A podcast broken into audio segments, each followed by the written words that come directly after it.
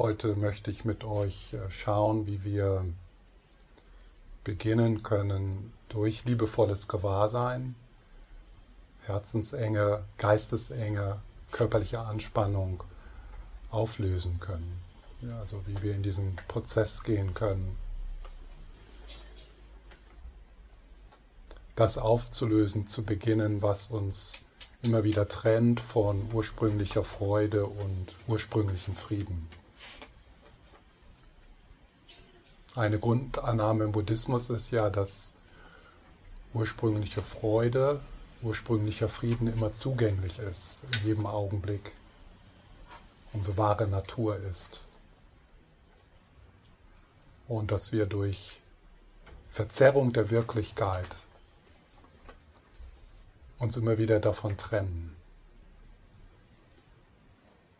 Und das Heilmittel oder eines der Heilmittel, vielleicht das wichtigste Heilmittel, unnötige Verengung aufzulösen, ist liebevolles Gewahrsein. Ist liebevolles Gewahrsein, das gleichzeitig auch die Weisheit mitbringt, also ein Blick, der nicht nur liebevoll ist, sondern auch durchdringend. Also ein Blick, der liebevoll ist, der aber auch die wahre Natur, wahre Natur heißt also, wie die Phänomene wirklich existieren. Und dieser, dieser liebevolle, durchdringende Blick.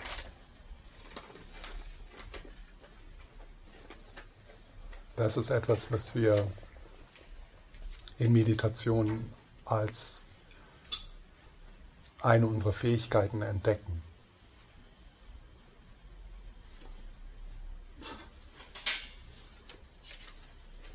So äh, das Thema heute wird sein, dass wir auf der einen Seite schauen, wie verzerren wir Wirklichkeit, so dass es überhaupt zur Herzensenge kommt.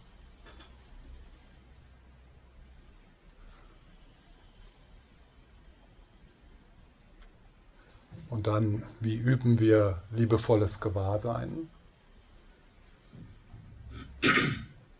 Und da möchte ich so ein wenig äh, die tibetische Praxis des Tonglens mit reinbringen. Und hier Tonglen im Sinne von Tonglen mit der eigenen Herzensverengung.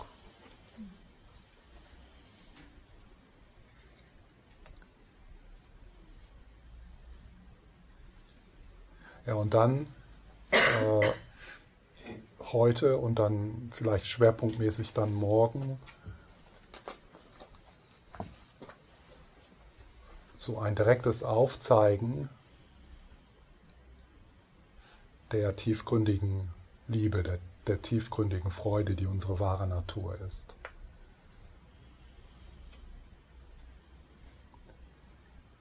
Also auch so zu erfahren, dass es gar nicht nötig ist, dass alle Herzensenge und alle Geistesenge aufgelöst sein muss, vollständig so dass wir dann tiefgründige Liebe erfahren, tiefgründige oder liebevolle Präsenz erfahren, sondern dass das immer, immer auch möglich ist, selbst wenn dort noch Wunden sind, wenn da noch Traumas sind, wenn da noch Ängstlichkeit ist. Also dass es trotzdem möglich ist, ohne dass wir vollständige Heilung erfahren haben jetzt schon, dass wir immer wieder sozusagen durch unsere Verletzungen hindurch, durch unsere Verengung hindurch in Kontakt kommen können mit tiefgründiger Freude. Gleichzeitig.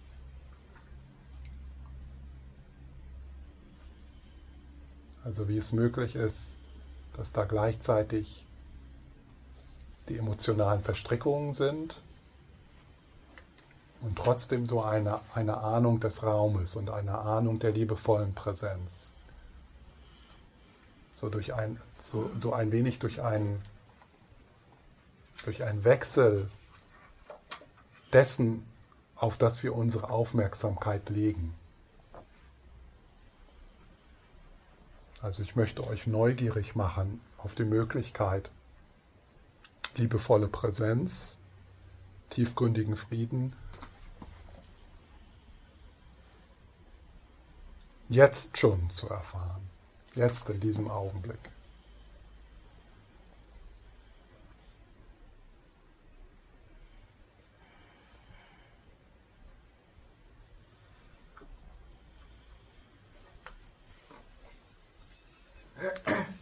Also, dass wir an diesem Wochenende sozusagen so zwei Sichtweisen annehmen.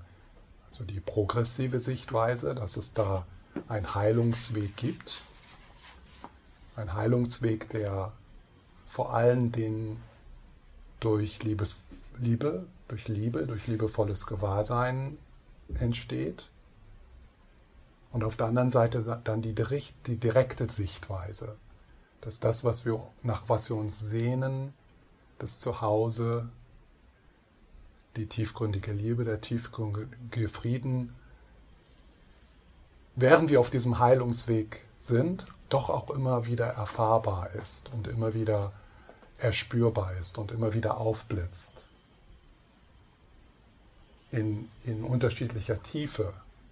Aber dass das doch immer wieder geschehen kann und dass wir Bedingungen schaffen können, dass das geschehen darf.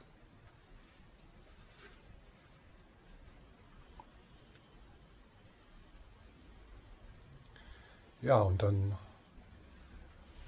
beginnen wir einfach mit dem ersten stillen Sitzen. Das erste ist, dass ihr so eure Haltung etwas korrigiert und auch da schon ganz von Anfang, so, so weit es möglich ist, so eine Freundlichkeit mit in die Haltung zu bringen. Also eine Freundlichkeit, die aber auch nicht nachlässig ist. Ja. So da so eine Balance zu finden zwischen äh, Freundlichkeit und Wachheit. Und dann, wenn ihr möchtet, könnt ihr eure Augen schließen. Oder wenn ihr mit geöffneten Augen sitzt, dann Schaut ihr ganz entspannt.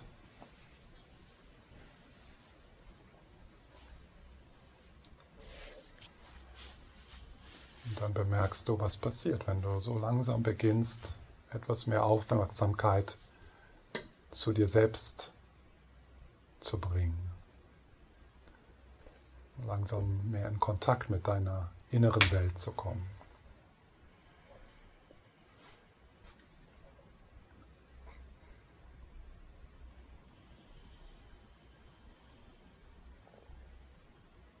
Und diese Bewegung auf dich, auf deine Erfahrung zu, auf deine innere Erfahrung zu, die ist begleitet durch ein Hinunterschalten vom Kopf in den Körper hinein.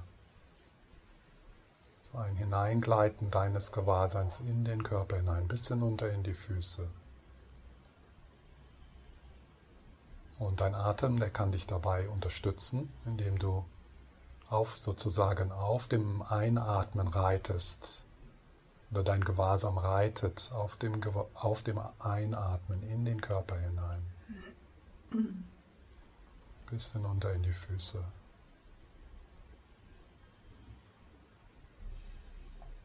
Und dann mit dem Ausatmen ist so ein Loslassen. Ein Loslassen von Anstrengung und Kontrolle.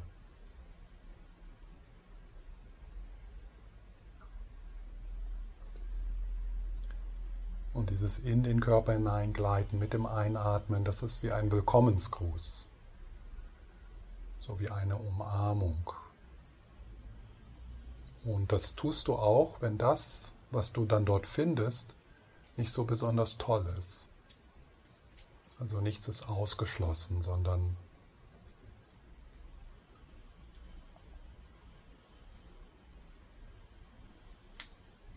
alles darf sein und hat Raum. Und du bringst dich ganz mit in diesen Augenblick.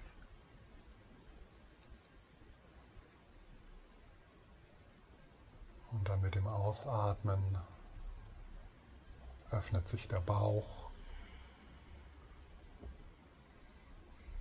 und die Schultern.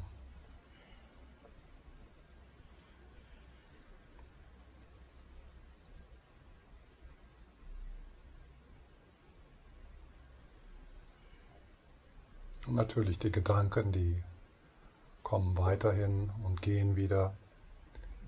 Du betonst sie einfach weniger, du nimmst sie weniger wichtig.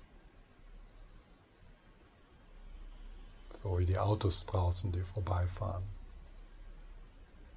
Die kommen und gehen, aber stören nicht weiter.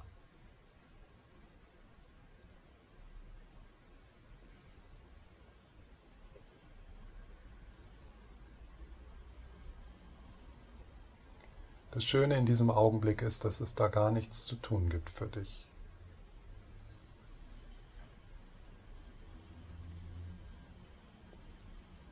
Der Boden oder der Stuhl trägt dich. Und mit dem Ausatmen lässt du dich noch ein wenig mehr tragen, so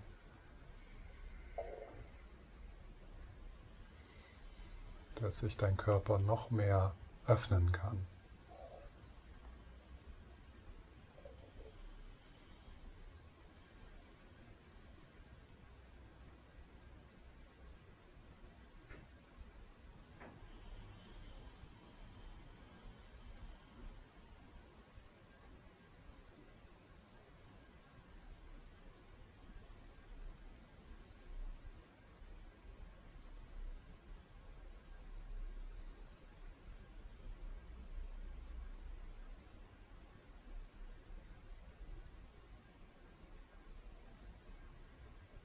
Und wenn du dann bemerkst, dass, dass du dich verstrickst in die Hirngespinste,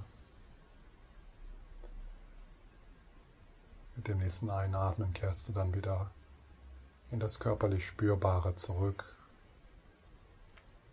Vielleicht indem du in die Hände atmest oder in den Bauch oder beides gleichzeitig.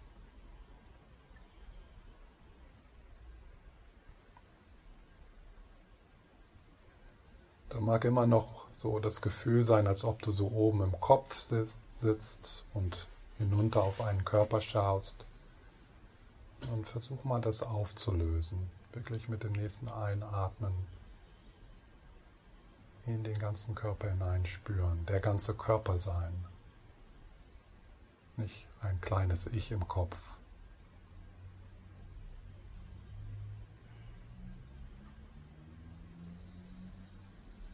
Und dann mit dem Ausatmen ist das so wie eine Blume, die sich öffnet.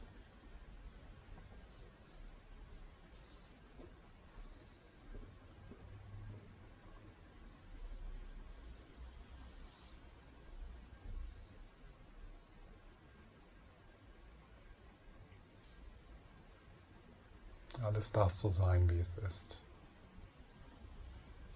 Und wenn du dann bemerkst, dass du versuchst etwas zu erreichen oder dass du versuchst etwas loszuwerden,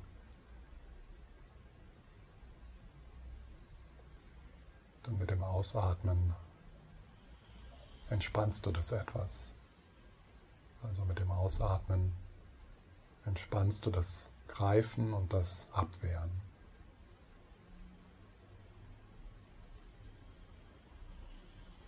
Und so kommst du immer mehr hier an.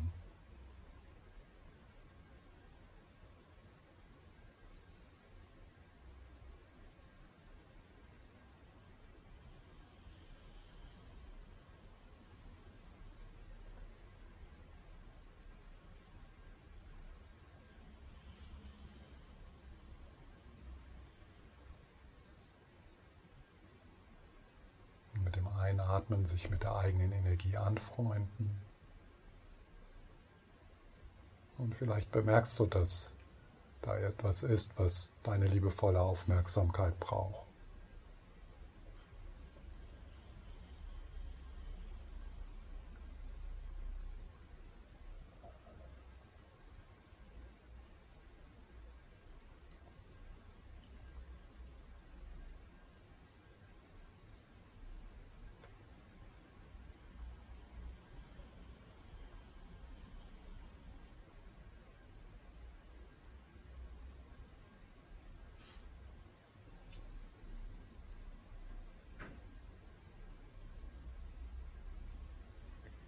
Dann, wenn es sich gut anfühlt für dich und es Sinn macht, laden wir die Präsenz des Buddhas ein,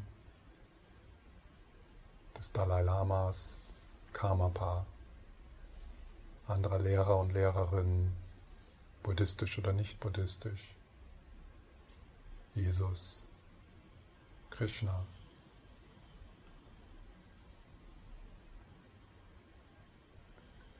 Und es ist gar nicht so wichtig, jetzt da ein klares mentales Bild zu haben, sondern das ist eher so die körperliche Erfahrung, so wie die Morgensonne, die aufgeht nach einer kalten Nacht.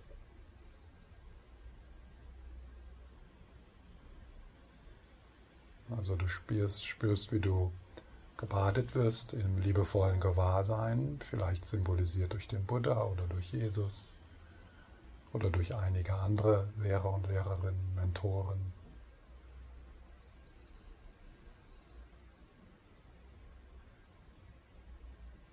Und du spürst den liebevollen Blick und diese körperliche Präsenz in deinem ganzen Körper, von den Fußsohlen bis zum Scheitel. Vielleicht kannst du das Lachen hören oder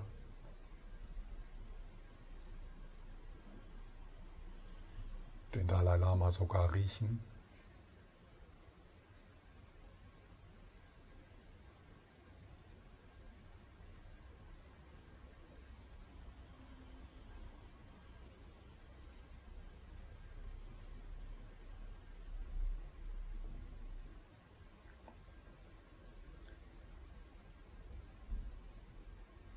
Du kannst doch dir vorstellen, wie der Dalai Lama oder der Buddha oder Jesus an dich herantritt und seine warmen Hände auf deine Schultern legt und du die Vitalität und Freude spürst, die von deinen Schultern ins Herz und in deinen Bauch strahlen.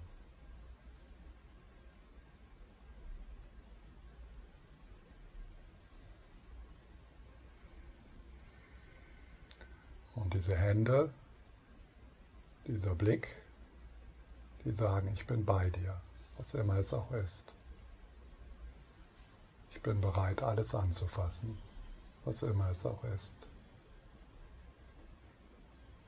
Ich bin bei dir.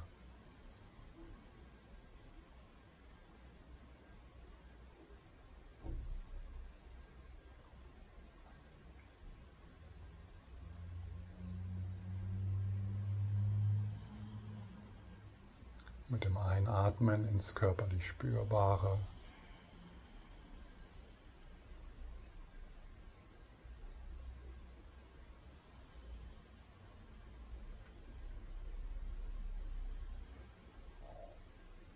Mit dem Ausatmen Raum gebend.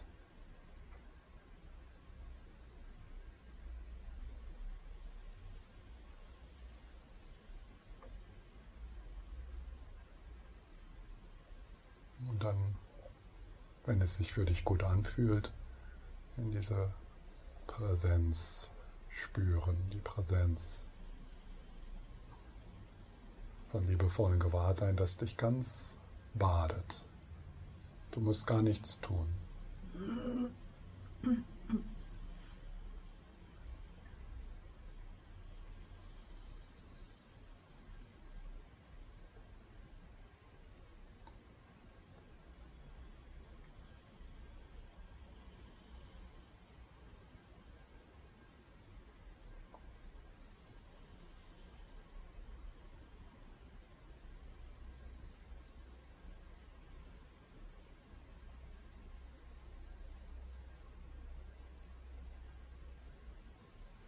Erforschen also, was passiert, wenn du diesen Moment, wenn du dich selbst so sein lässt.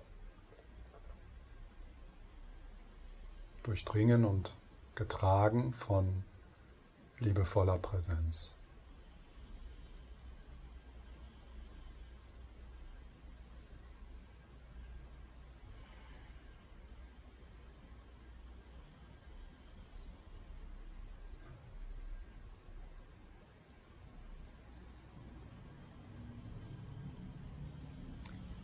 Dann bemerkst, dass du dich verstrickst in die Hirngespinste, kehrst du wieder ins körperlich Spürbare zurück. Ganz freundlich. So eine freundliche Bewegung. Fast ohne jede Mühe. Mehr so wie ein sich verlieben.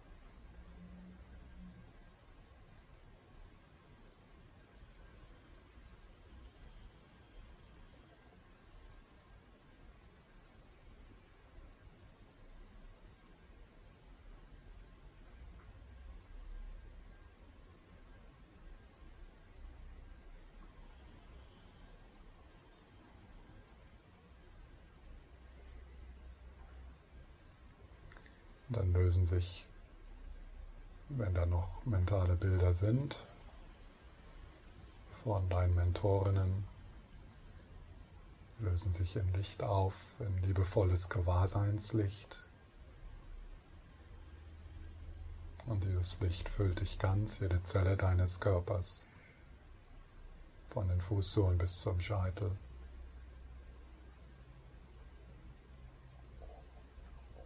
Alles durchdrungen von liebevoller Präsenz.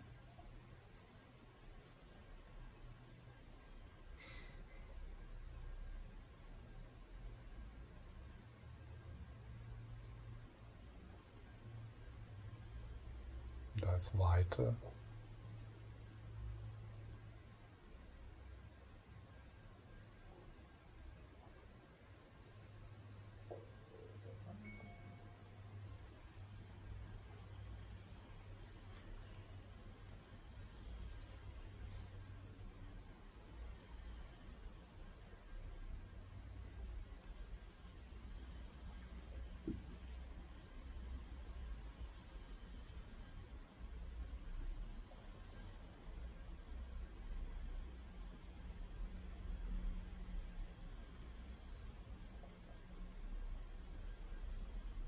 Das Herz ist wie der Himmel, in dem Gedanken und Gefühle kommen und gehen.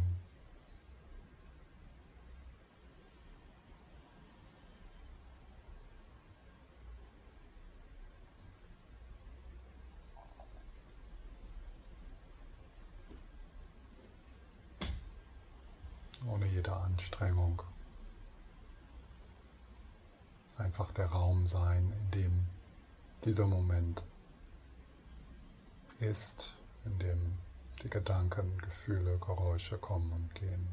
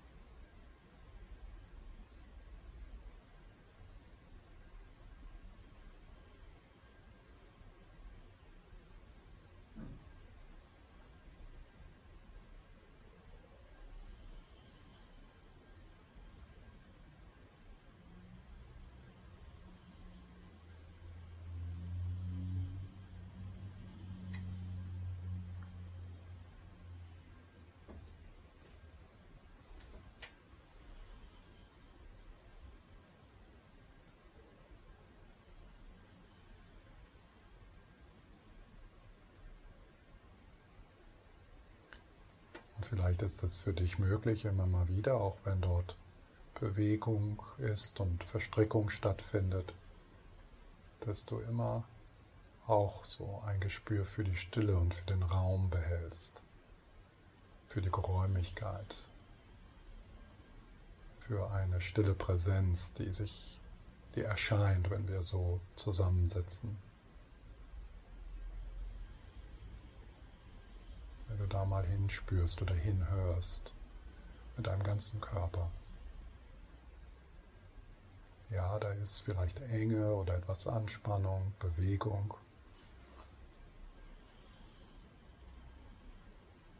Aber diese Bewegung ist umgeben und durchdrungen von Weite oder Stille, Tiefe.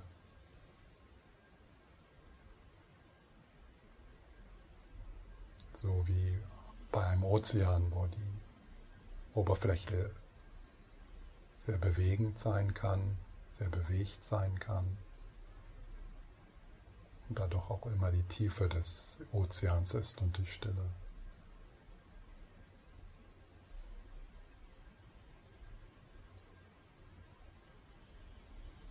Schau mal dort ein wenig in die Stille, hör mal dorthin. Ohne dass die Bewegung aufhören muss.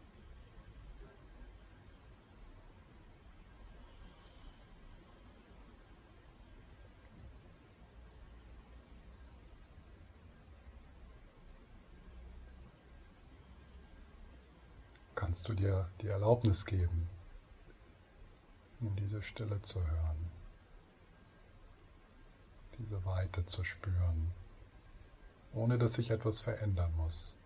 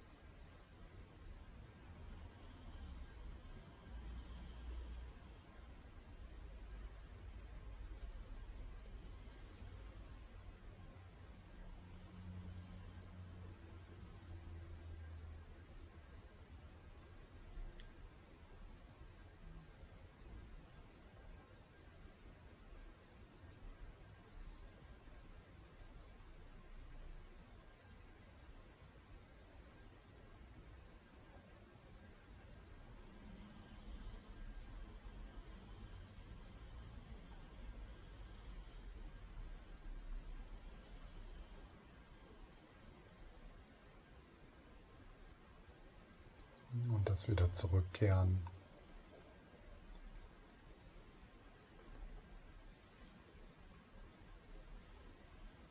Und dann immer wieder wieder das sich hinwenden, vielleicht nur für kurze Momente, das Hinhören in die stille Präsenz.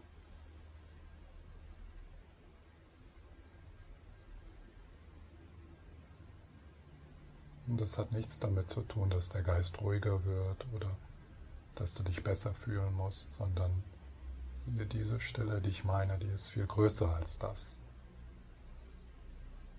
Viel tiefer.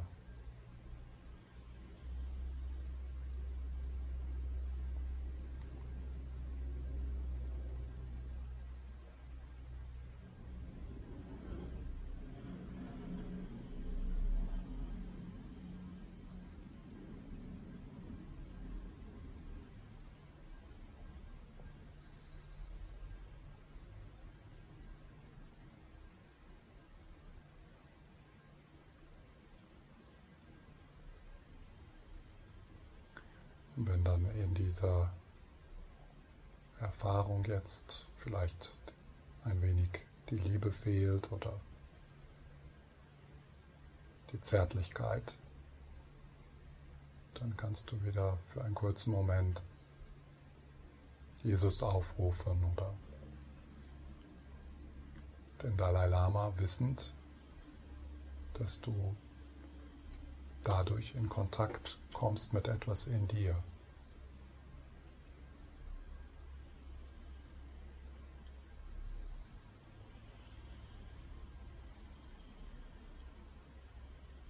Der Dalai Lama ist ein Symbol für das Kostbare in dir.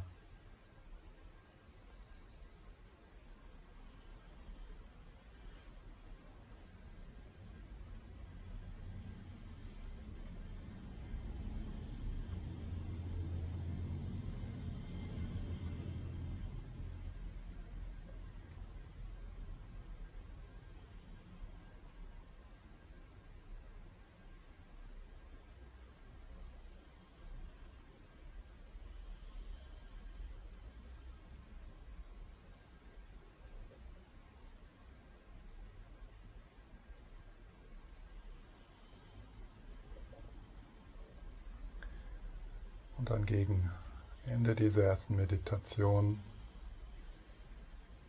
lade ich dich ein, dich etwas auszurichten auf das, was wesentlich für dich ist.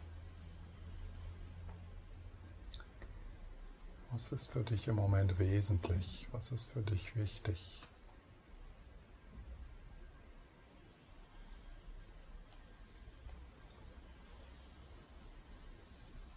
Möchtest du dich entspannen in liebevoller Präsenz?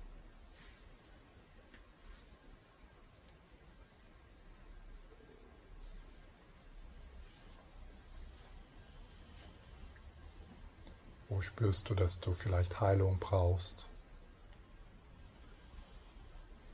Wo spürst du, dass du deine Geschenke zurückhältst?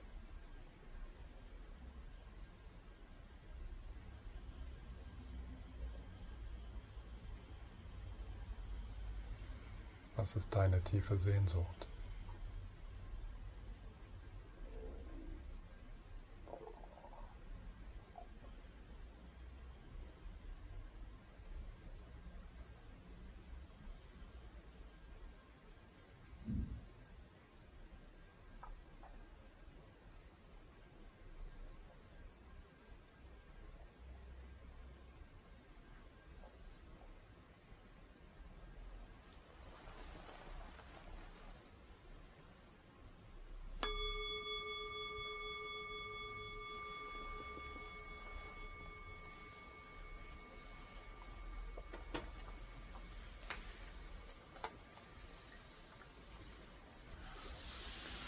Später werde ich noch mal auf diese Meditation zurückkommen, die wir jetzt während des Wochenendes auch noch mal wiederholen werden.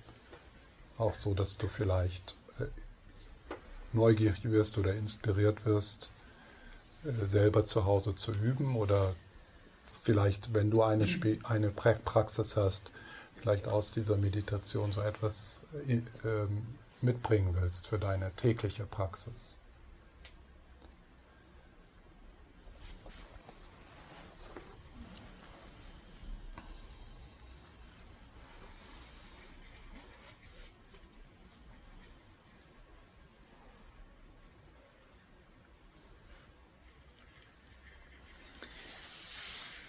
Ich möchte so ein wenig äh, aus äh, einem Buch zitieren von ähm, Tilman Burkhardt, Grund buddhistische Psychologie.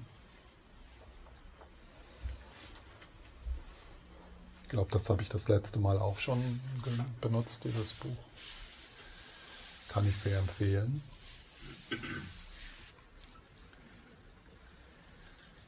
Die Freude, das innere Glück ist immer da, wenn sich der Geist aus allen Erwartungen und Befürchtungen löst. Die Freude, das innere Glück ist immer da. Und das ist wirklich so, so eine grundlegende buddhistische Annahme. Ja? dass das innere Glück immer da ist und dass wir uns durch Erwartungen und Befürchtungen immer wieder davon trennen. Und diese Erwartungen und Befürchtungen beruhen auf einer Verzerrung der Wirklichkeit. Und unmittelbar zum Beispiel durch die Übung des Tonglen's, arbeiten wir mit unseren Erfürchtungen, äh, mit unseren Erwartungen und Befürchtungen. Aber letztendlich wollen wir in die Verzerrung gehen, also das, die Verzerrung auflösen, ja, diese grundlegende Verwirrung.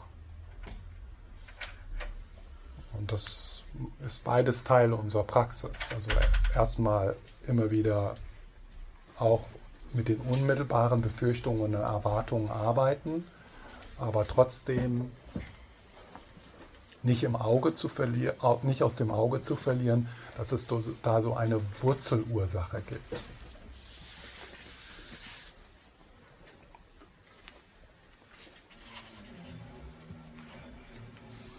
Immer wenn unser Geist eng wird, so immer wenn unser Geist eng wird, also wenn wir, wenn wir jetzt dieses Wort Geist, Geist, das ist, äh, was macht das Wort wirklich groß? Also das schließt äh, den Körper mit ein, das, das schließt den, das Herz mit ein. Also immer wenn Enge auftritt, körperliche, geistige Enge.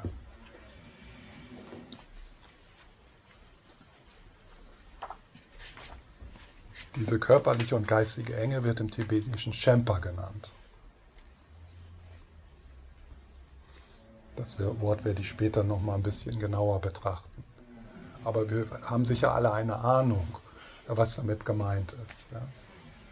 Immer wenn, wir, wenn Knöpfe gedrückt werden, wenn wir reaktiv werden.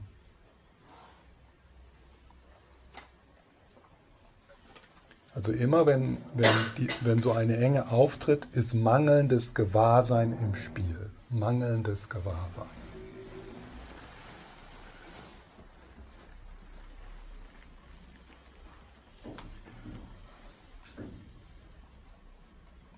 Was ist das, das Gegenmittel gegen mangelndes Gewahrsein?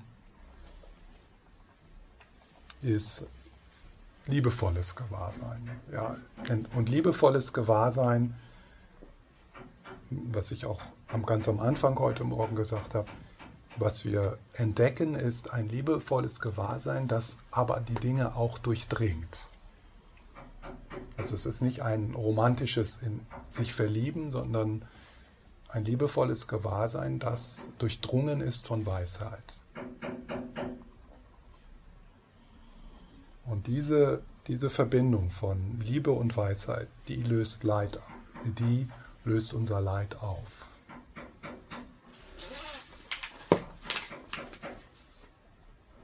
Das ist sozusagen der Dalai Lama-Blick. Also so in sich zu entdecken, dort sich hineinzulehnen, zu erforschen, wie schaut der Dalai Lama?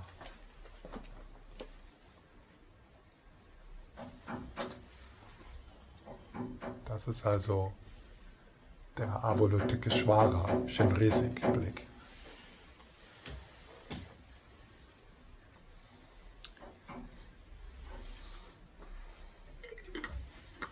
Jetzt möchte ich so ein paar Worte über die Verzerrung sagen. Also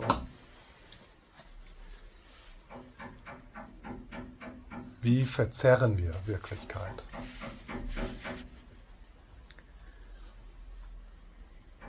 Und da kann man so von vier, von vier Verzerrungen sprechen.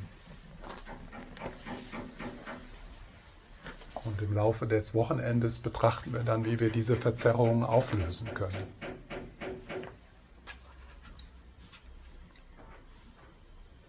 Die erste Verzerrung oder das erste, die erste Art von mangelndem Gewahrsein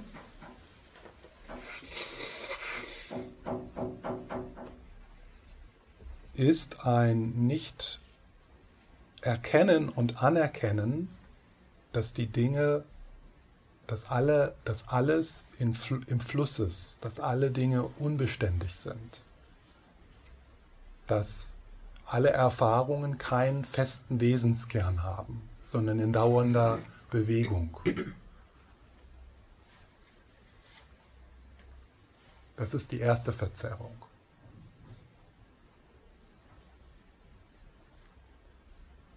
Und äh, also das ist ein mangelndes Gewahrsein. Wir schauen einfach nicht genügend hin. Und das ist also eine der der Einsichten, die durch, durch, durch Meditation, durch Betrachtung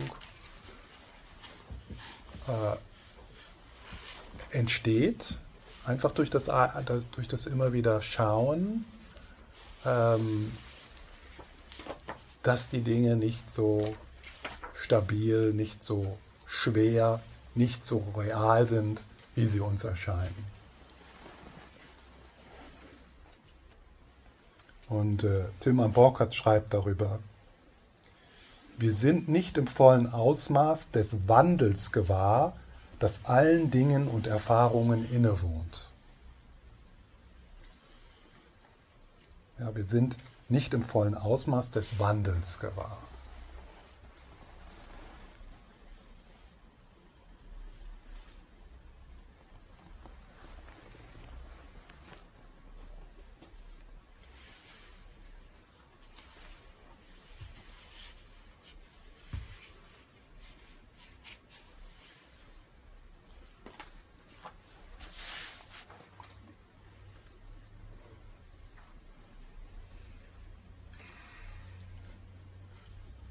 Das führt zur Illusion von Beständigkeit.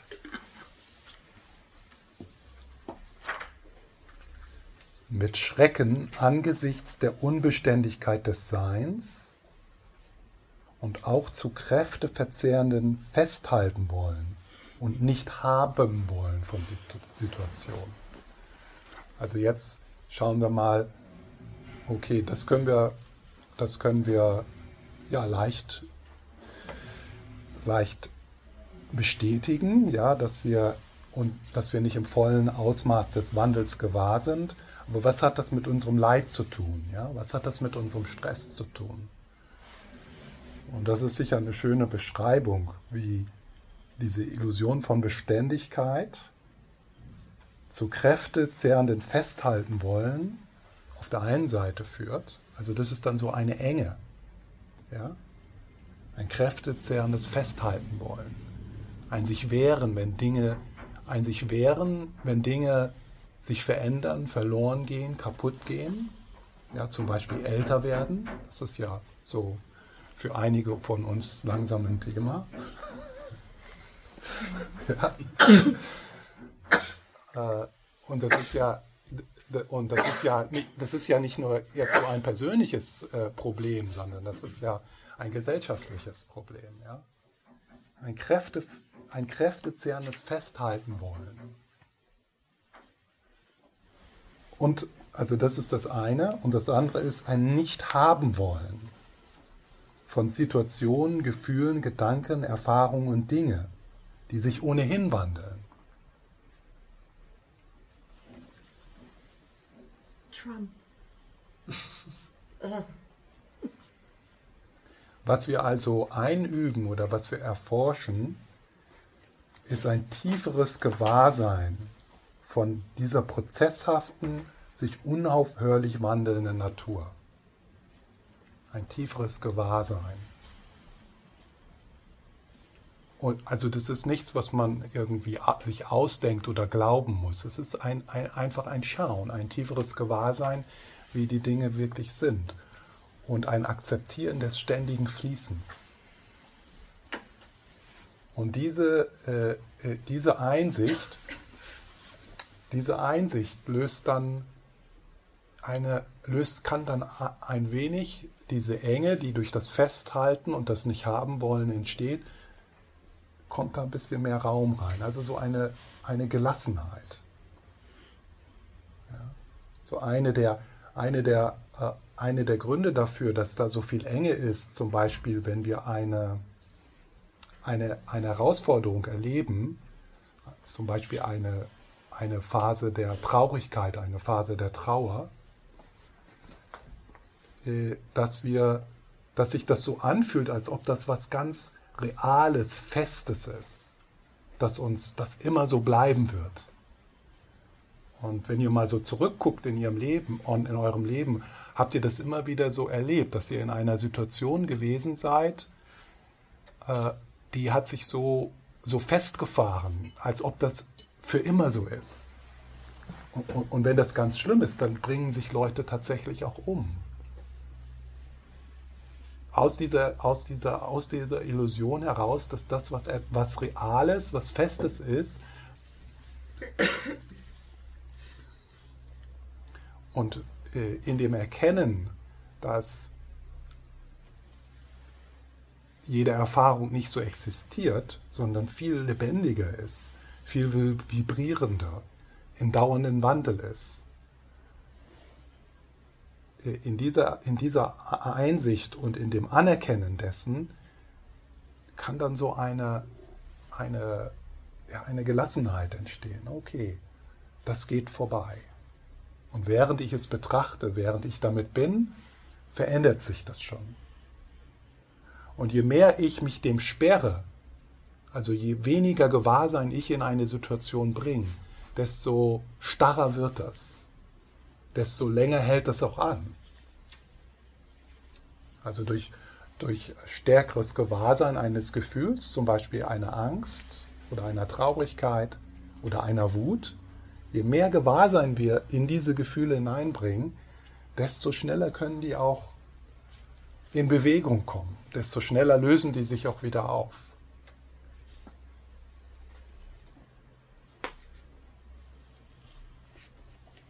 Es ist also so, es ist wichtig, dass wir ähm, das selber in unserer Erfahrung bestätigen, dass tatsächlich die Enge in deinem Herzen, die Enge in deinem Geist, die Anspannung in deinem Körper entsteht durch die Art und Weise, wie du dich darauf beziehst, was in deinem Leben passiert. Im Inneren und im Äußeren und dass etwas Schwieriges passiert ist und gerade passiert und auch passieren wird, das liegt einfach in der Natur des menschlichen Daseins. Das können wir nicht verändern. Das wird immer so bleiben. Ein verdammtes Problem nach dem anderen. Was wir aber, wo wir arbeiten können, zum Beispiel, wir können nicht verändern, dass wir älter werden, dass uns die Zähne ausfallen, dass wir Falten bekommen dass wir nicht mehr so attraktiv sind, dass die geistigen äh, Fähigkeiten abnehmen. Das können wir nicht verändern. Das bleibt so. Oder dass, oder dass du getrennt wirst von dem, was du liebst. Das können wir nicht verändern. Das ist so. Und das ist nicht unsere Schuld, das können wir nicht vermeiden. Das ist, ist, ist einfach die Natur.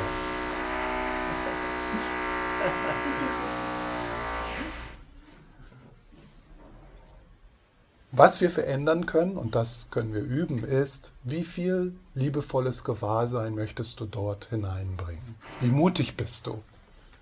Und wie, wie, wie sehr vertraust du dem? Ja? Denn das braucht Mut. Denn etwas in dir sagt, schau da nicht hin. Das tut weh. Fühl das nicht. Das ist zu viel. Ja, und dann kommt das starre Festhalten und das starre Ablehnen. Da brauchen wir wirklich viel Ermutigung und viel immer wieder, auch nach 20, 30 Jahren, äh, Belehrung hören, immer wieder diese Erinnerung, ja. Wo in deinem Leben oder was in dir schaust du nicht liebevoll an? Und wo kannst du da so ein wenig, wo kannst du da so ein wenig deinen Dalai Lama-Blick äh, äh, anbringen. Das heißt nicht, dass die herausfordernden Gefühle oder dass der Schmerz weggeht. Absolut nicht. Darum geht es auch gar nicht. Das wird, ja, denn es ist ja, Mitgefühl beruht ja darauf, also was ja mit, was Mitgefühl, wahres Mitgefühl so schwierig macht, ist, dass Mitgefühl, Mitgefühl muss einhergehen mit unserer Bereitschaft, mit Schmerz zu sein.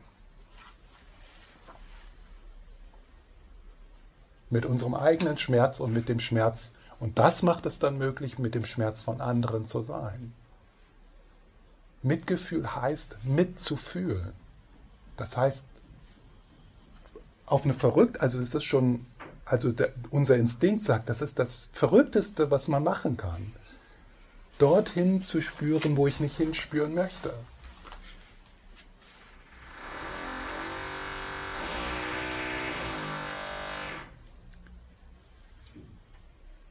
Ja, das ist also, äh, ähm, und also dass die Dinge vergänglich sind und in dauernder Bewegung und alles eigentlich verschiedene Frequenzen einer, einer Substanz, einer Energie sind. Und intellektuell, da brauchen wir ja nur in Physikbuch zu gucken, ist das uns schon klar. Ja? Also es ist schon uns, es ist schon klar, dass selbst also feste Dinge äh, wie, wie das hier nicht, nicht, so, nicht so real, nicht so solide, nicht so substanzhaftig sind, wie sie, wie sie uns erscheinen. Aber das, das direkt zu sehen, das direkt zu, äh, das direkt zu spüren und dann zu akzeptieren, äh, das braucht Übung.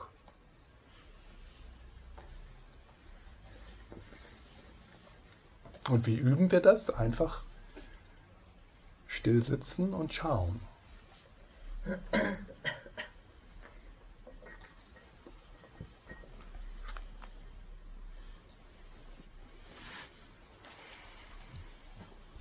Also den, dieses, das, dieses Wort muss ich, mir, muss ich mir wirklich merken. Das kräfteverzehrende Festhalten wollen. Ja, das kräfteverzehrende Festhalten wollen. Also in beide Richtungen, ja. Also das Festhalten wollen der guten Dinge und dann aber auch das Festhalten wollen, wenn da irgendwas auftaucht, was wir nicht mögen. Ja? Das Abwehren.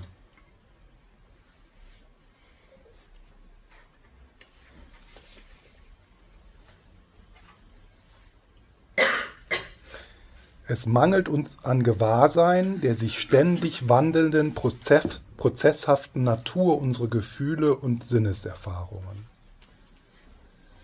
Also ein mangelndes Gewahrsein der sich ständig wandelnden, prozesshaften Natur unserer Gefühle. Was wir also durch, durch, äh, durch das Einüben von, von liebevollem Gewahrsein äh, entdecken ist, oder was, was dann dort entsteht, ist so ein Vertrauen, dass deine Gefühle nicht gefährlich sind. Und dass du, dass jeder von uns absolut die Fähigkeit haben, alle unsere Gefühle zu fühlen.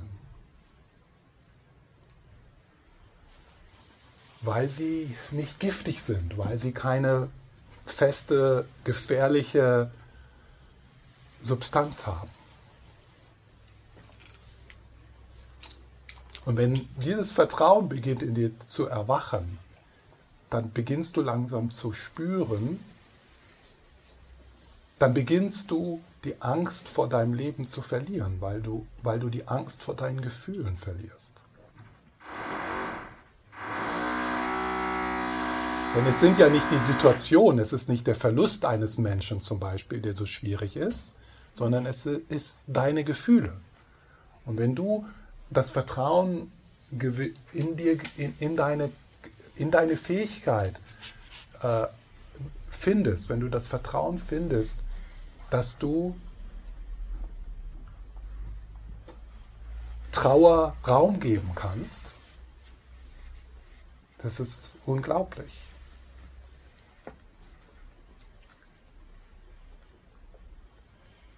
Und wie gesagt, es, das Ziel ist nicht, nicht Trauer, äh, das Ziel kann ja nicht sein, Trauer aus dem Leben zu verbannen oder Angst. Ja? Das Ziel kann ja nicht sein, Angst aus, aus deinem Leben zu verbannen, sondern das, das ist nicht das Ziel unserer Meditation. Das Ziel ist, oder das, was dann möglich ist, liebevolles Gewahrsein der menschlichen Erfahrung zu entdecken und dann auszuweiten. Und der Ort in diesem Universum, an dem du beginnst, liebevolles Gewahrsein der menschlichen Erfahrung zu entdecken, ist da, wo du jetzt sitzt, in deinem Leben, in der Katastrophe deines Lebens. Da, du musst nicht woanders hingehen. Du musst es auch nicht schwieriger machen, als es schon ist. Das passiert alles so. Verlust, Angst, Überforderung, ja, also diese Dinge sind, die teilen wir miteinander.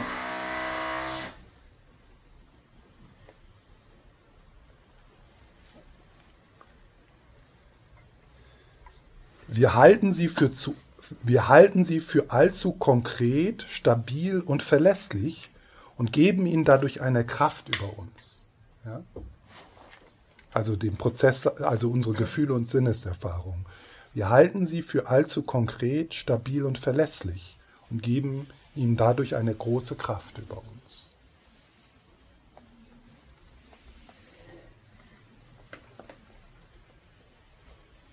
Das ist auch so, wenn man, wenn ihr jetzt äh, zum Beispiel den Dalai Lama äh, erlebt, ja, also wie der Dalai Lama äh, wirklich, in, wirklich Ausdruck und in Kontakt ist mit, mit menschlichen Gefühlen, mit seinen Gefühlen, mit Traurigkeit, mit Berührtsein, mit Angst.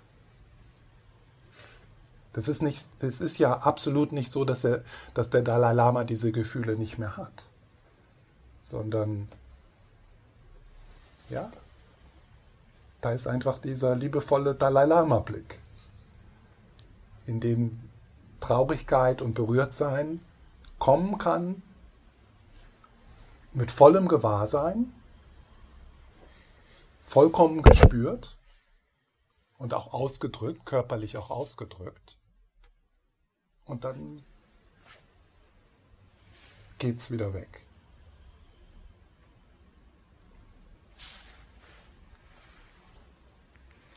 Die, gestern habe ich so, äh, so ein bisschen Werbung dafür gemacht, auch in die, in deine, in deiner, in deinem psychologisch oder in deinem, in deinen Entwicklungshintergrund zu schauen. Also dort, wo du in deinem Leben verletzt worden bist und die verschiedenen Traumas und Verletzungen, die in deinem System noch stecken, durch, dein, durch, deinen, durch deinen Hintergrund, durch deinen Familienhintergrund, durch die Erfahrungen in deinem Leben. Und alle diese Dinge, alle diese Erfahrungen, die Schmerzen, die Verletzungen, die du erfahren hast in diesem Leben, die sind irgendwo in deinem System noch drin, weil, weil und im Buddhismus sagt man, da ist so ein, da ist Karma, ja, die sind in deinem System drin, weil die nicht vollständig gelebt wurden, weil die nicht vollständig gespürt wurden. Weil da kein, weil da in dem Augenblick, weil du keine andere Möglichkeit hattest, nicht vollständiges Gewahrsein da war. Und das muss jetzt, das ist, also das ist, das ist, hat so ein, ein, ein ist so karmische, karmische Verknotungen, die wir äh, auflösen durch liebevolles Gewahrsein.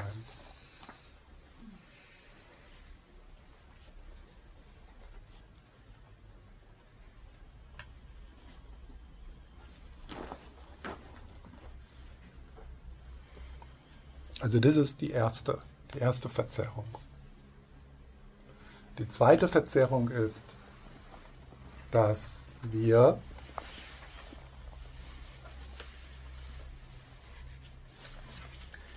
dass wir Glück suchen oder dass wir, ja, dass wir Glück suchen oder dass wir Glück erhoffen oder Zufriedenheit oder äh, Heilung erhoffen, erhoffen in Dingen, die uns nur unbeständiges, zeitlich sehr begrenztes Glück geben können.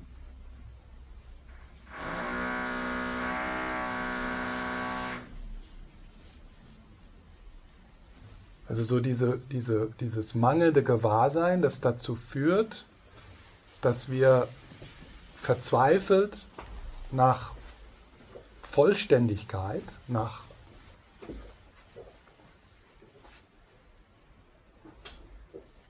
Vollständigkeit, nach, nach Frieden suchen in Dingen, die uns das nicht geben können. Also so dass die, die mangelnde Unterscheidung zwischen hedonistischem Glück und tiefgründigem Glück.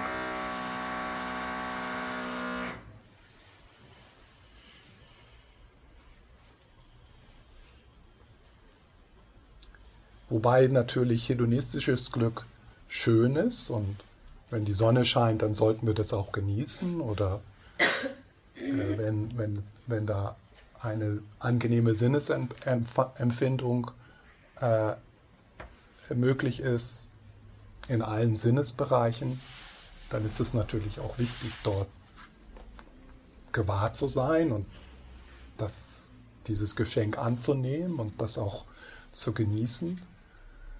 Das Problem ist, dass wenn wir ist dann, dass wir uns, dass wir zu viel Zeit oder zu viel Energie verwenden,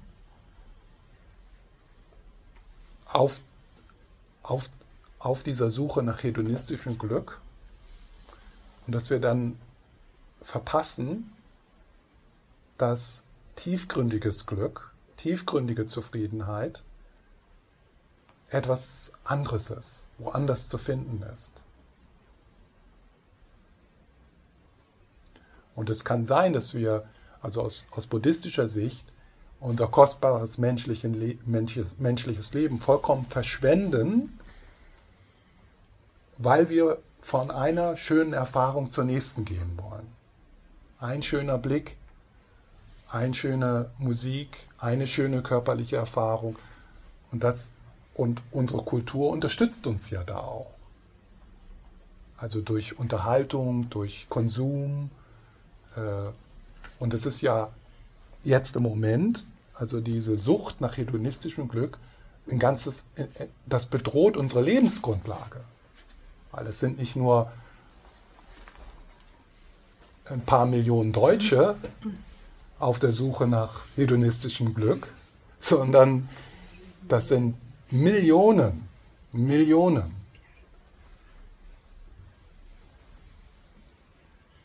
Und diese, die, diese, diese Suche nach hedonistischem Glück und ich meine jetzt hedonistisches Glück nicht verachtend.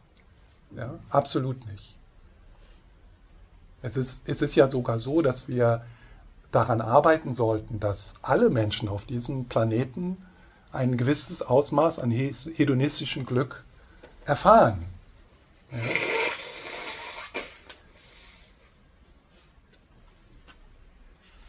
Das Problem ist, wenn wir unser Leben darauf ausrichten, wenn das sozusagen unsere Zuflucht wird.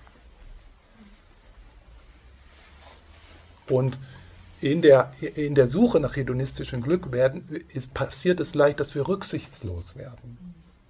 So wie wir als, als ganze Gesellschaft rücksichtslos geworden sind. Auf der Suche nach hedonistischem Glück. Auf der, auf, auf der Gier nach schönen Erfahrungen.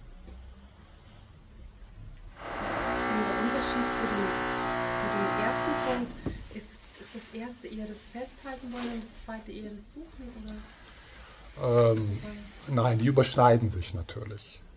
Das, äh, also alle, also, also diese, alle, die, alle diese vier Verzerrungen, die ich jetzt nenne, das sind eigentlich so Facetten der, der, der was man Verwirrung nennen würde. Oder im Englischen sagen die Ignorance. Ja? Ja. Also das, das überschneidet sich.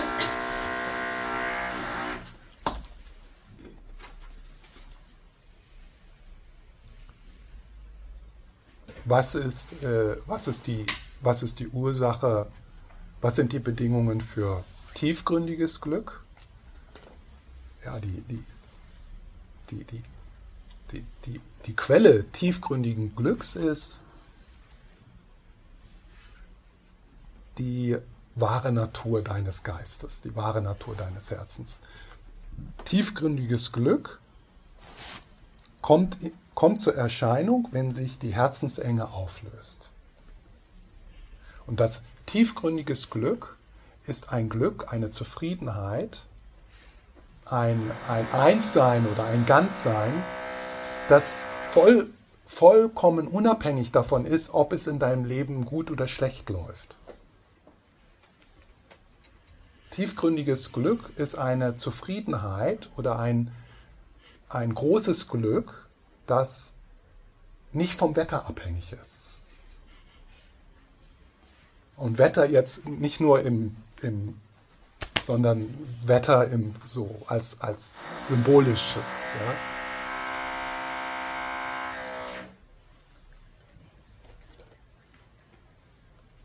Also es ist nicht, äh, es ist nicht eine Art von Glück, dass wir, was wir so normalerweise als Glück, so dieses, die, ja, das, das Glück, was was darauf aufbaut, dass die Dinge schön sind. Ja, das ist hedonistisches Glück. Tiefgründiges Glück ist davon unabhängig. Tiefgründiges Glück ist etwas, was nichts oder niemand von dir wegnehmen kann.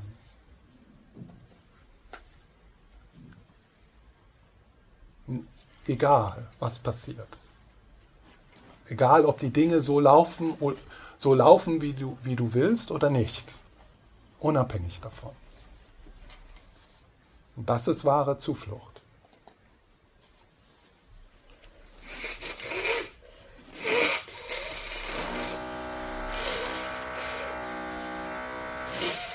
Also das ist die zweite äh, Verwirrung und dann sage ich jetzt noch die dritte und vierte Verzerrung, ja. Und dann machen wir eine Pause. Also die dritte und vierte Verzerrung ist, diese, ist, ist dieser, dieser dualistische Split, die dualistische Trennung, die dualistische Trennung von, da ist ein festes, unabhängiges Ich hier irgendwo in diesem Prozess, in diesem Prozess, der Stefan heißt. Da ist so diese Verwirrung ah, da ist so ein festes, ein festes, das nenne ich jetzt mal das Mini-Ich, ja, das feste Mini-Ich. Also so eine zentrale Position, aus der heraus ich durch meine Augen auf eine Welt schaue, auf eine objektive Welt schaue, die da draußen fest und unabhängig existiert und darauf wartet, von mir entdeckt zu werden. Da draußen. Also das ist also der, der, die, dritte, die dritte Verzerrung ist, und die gehören zusammen, aber das kann man so trennen. Also die dritte Verzerrung ist die Annahme, dass es dort ein, eine zentrale Position gibt und die Identifikation mit dieser zentralen Position. Und dann die Annahme, dass es da draußen eine objektive Welt ist, die unabhängig von mir als Beobachter existiert.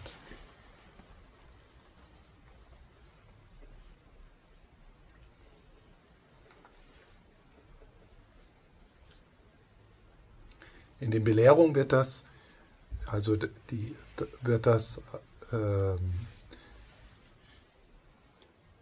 the, the twofold emptiness genannt, also die, äh, die zweifache, äh, also das, das Entdecken, dass es dort weder, dass es dort weder eine feste, solide Position gibt, so eine zentrale Position, denn wie wir alle wissen, das Zentrum des Universums ist hier.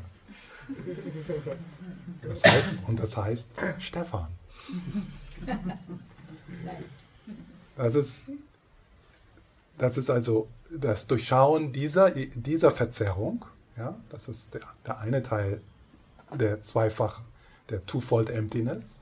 Und das andere ist dann das Erkennen, dass auch diese Erscheinung, dass es dort eine feste vom, vom Beobachter unabhängige, objektive Welt draußen gibt, das, das Durchschauen dieser Verzerrung, das ist der andere Teil äh, dieser, dieser Leerheit. Und, und es ist diese Verzerrung, also diese dualistische, diese dualistische, diese dualistische Spaltung. Ich als die zentrale Position und eine objektive Welt da draußen. Und auf dieser, auf diesem dualistischen, auf dieser dualistischen Trennung beruht dann natürlich, das ist also die tiefe Ursache und die unmittelbare Ursache, also das, das Greifen und das Abwehren, das kommt aus diesem dualistischen aus dieser dualistischen Trennung.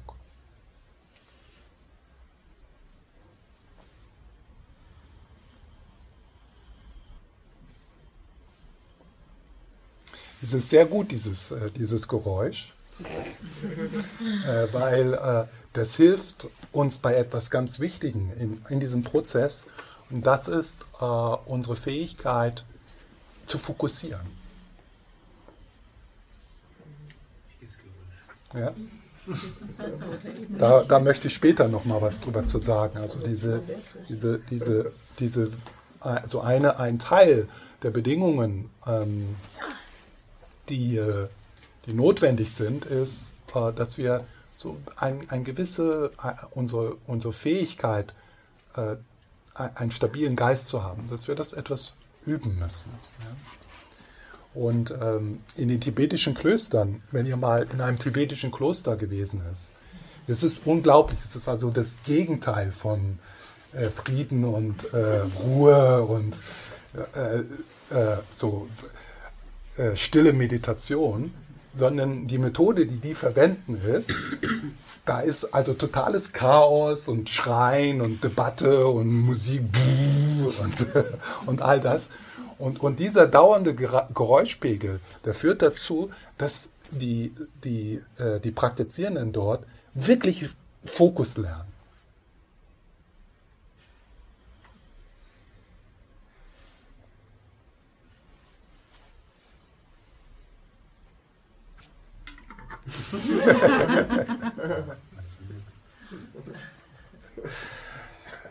Oft, manchmal ist es so, dass wenn wir tatsächlich Ja zu etwas sagen und etwas einladen, dann muss es nicht mehr da sein. Ne? Mal schauen, was jetzt passiert. Okay, jetzt machen wir eine Pause. Äh, 20 Minuten. War das denn schon 3 und 4? Das war 3 und 4, ja. 3 und 4. Ja, also das, das war 3 und 4. 3 ist ich und 4 genau, ist dann sozusagen das, 3 das ist, draußen. Genau, das Ah, ja. 3 ist das Mini-Ich und das draußen ist die objektive, solide, feste Welt da draußen. Das ist die, die vierte Verzerrung.